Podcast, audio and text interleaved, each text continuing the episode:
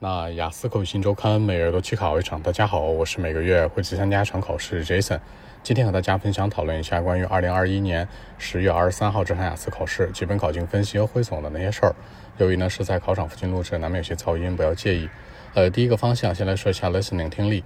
今天听力呢相对来说比较传统，但是它第三、第四部分呢答案特别不好定位。它第一个部分讲的是购买家具相关，十个填空；第二个部分说的是家长开放日相关，单选和多选为主；第三个部分说的是护理学生的一个交流，那单选加匹配；最后一个部分呢是一个古堡的介绍，十个填空。题型来讲非常传统，第一和第四部分各自十个填空，第二、第三部分当中都是以选择为主。但是今天的第三、第四部分答案特别不好定位，大家一定要高频注意。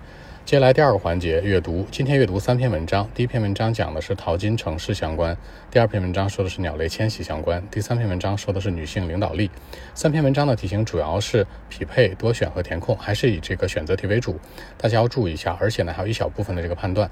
整体来说吧，三篇文章其实都没有跟我们的生活完全特别接近的一个概率，所以说按照文章难度系数来排的话呢，其实你按顺序去做就可以，或者按照自己擅长的方向，按照题型来讲的话呢，也是正常顺序去做即可。可能第三篇文章相对来说更加贴近一些生活，毕竟女性的一些 power 和领导力 leadership 嘛。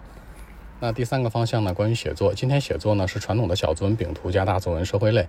小作文饼图这样说的啊，说的是四个国家不同年份电力来源的对比。大家注意，小作文当中的饼图要写它的特征、特征、特征，最大值、最小值，可能里面当中的一个倍数关系或者最大的百分比相关，一定要切记。那关于大作文，今天大作文是一个社会类的啊。原题这样说的：一些人认为说，老板啊不应该去关注员工们的穿着，仅仅应该关注什么？他们的工作质量。问你哪种程度上同意还是不同意？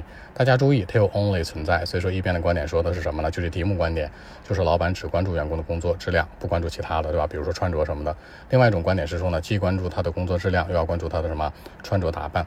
首先三个维度：第一，老板，也就是背后隐藏的社会当中的一个这个企业角度；第二，站在员工的角度；第三，站在社会主流。先来说老板的角度，老板角度，它背后代表是企业，肯定有企业的文化和精神，所以说相对而言呢，肯定是希望大家的穿着打扮以及工作质量都有一个共通的要求。